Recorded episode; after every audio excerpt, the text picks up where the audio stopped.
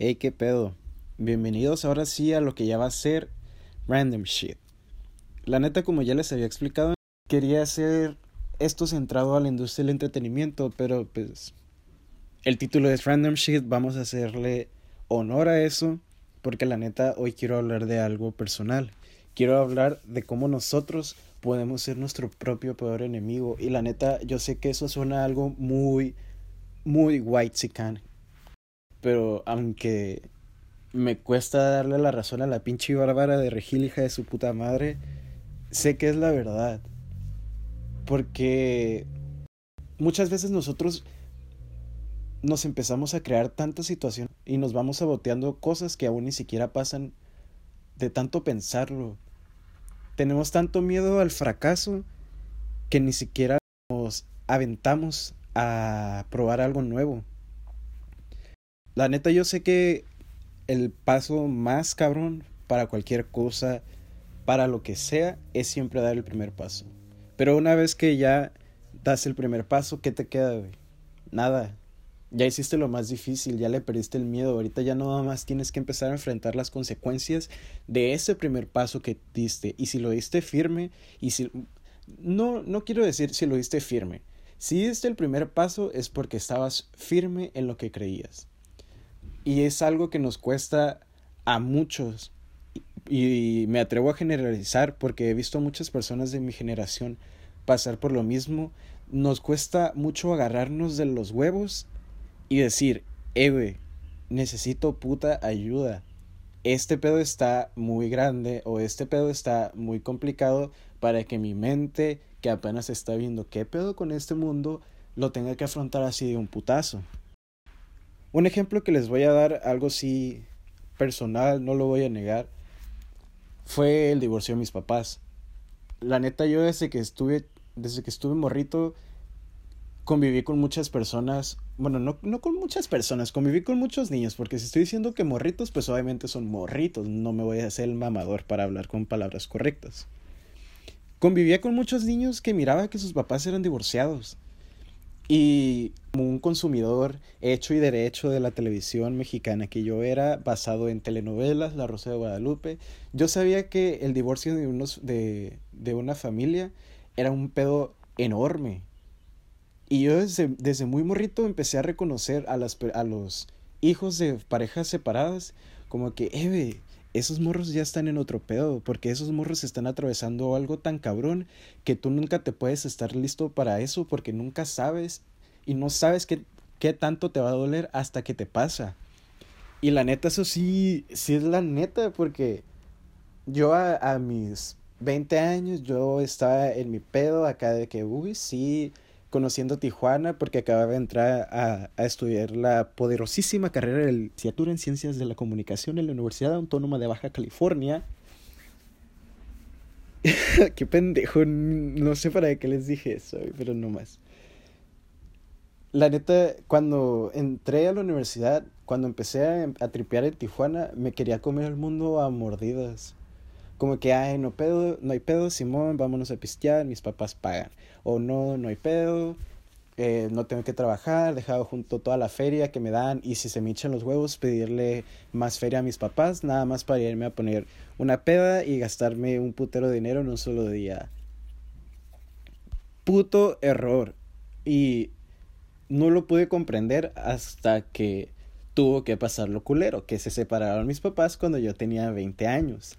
Hagan de cuenta que vinieron y me tumbaron todo, me tiraron todo mi, mi palacio, me tumbaron mi corona y dijeron como que, eh, psych, órale ya, levántate de tus huevos, levántate, tienes que empezar a trabajar, tus papás se van a separar. Y básicamente lo que estaba atravesando era que estaba viendo mi vida que había sido normal durante 20 años cambiar drásticamente y yo la neta en ese momento dije, qué verga. La neta se va a decir, se va, se va a escuchar muy culero lo que voy a decir, pero la neta me da gusto que mis papás se hayan separado porque esa experiencia tan culera transformó, me transformó a mí, a este pelle de casi 23 años, en la persona que soy hoy. Porque hay muchas personas que van a escuchar este podcast y que no me van a dejar mentir de que saben que qué tan pinche materialista era. Y la neta hasta la fecha lo soy, pero no de la misma manera que lo era cuando ni siquiera me ganaba yo el propio dinero. Una vez que empecé a trabajar, dije, ah, la vera, eh, eh, primero lo, primero lo que es. Y en mi mente era para recibos, porque en ese periodo en el que mis papás se separaron, mis hermanas y yo nos quedamos solos en la casa y hubo, en pocas palabras, fue un desvergue. No les voy a mentir. Un beso para todos, pero los odio, los odié a la verga en ese periodo que vivimos juntos.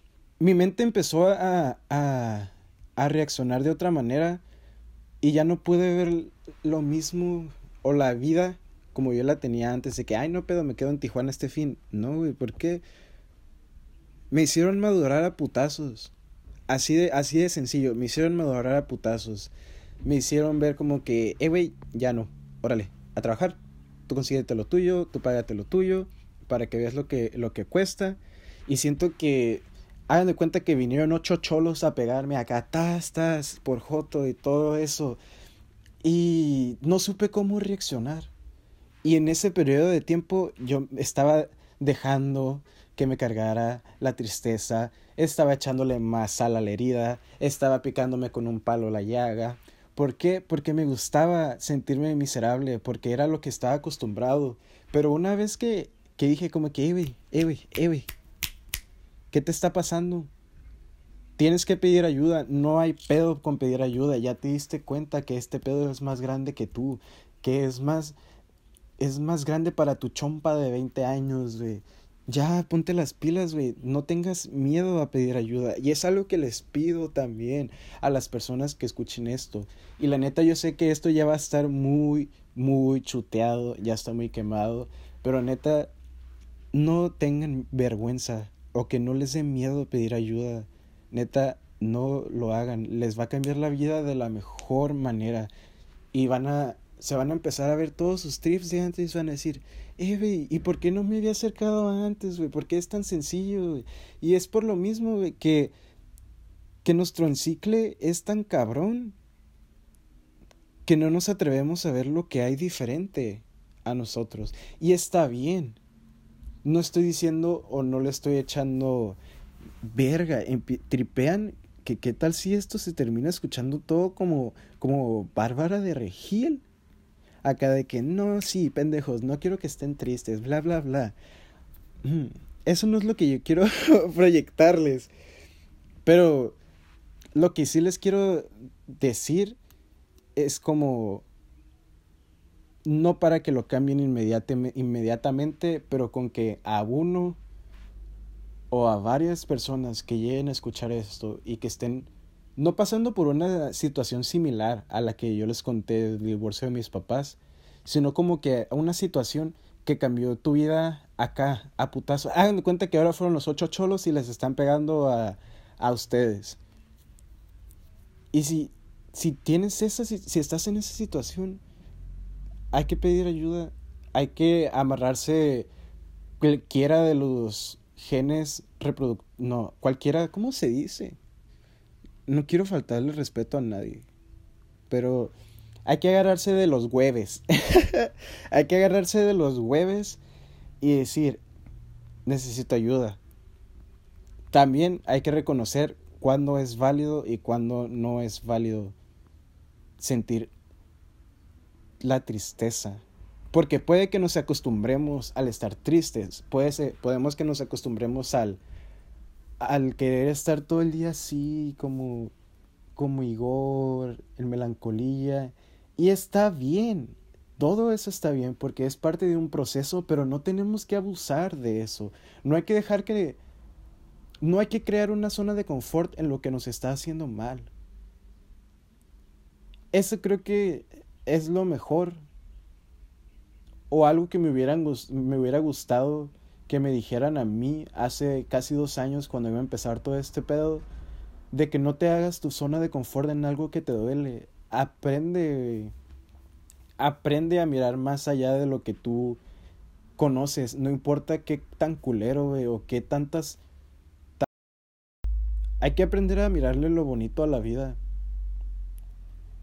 Otra vez sonando como un pinche white mamador, pero es la neta.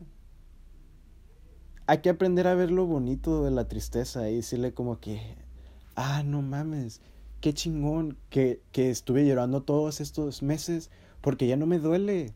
O sí me duele, pero no que no me duele y que no me deja continuar. Hay que aprender a decirle, como dijo nuestra, nuestra amada Ariana Grande, thank you next. Hay que decirle thank you next a muchas de nuestras cosas. Hay que decirle thank you next a la zona de confort. Hay que decirle thank you next a la tristeza cuando ya estuvo de más. Al, al enojo, a la frustración, al resentimiento. No hay que cargarnos de, de vibras, de vibras negativas. Hay que empezar a, a ser más genuinos.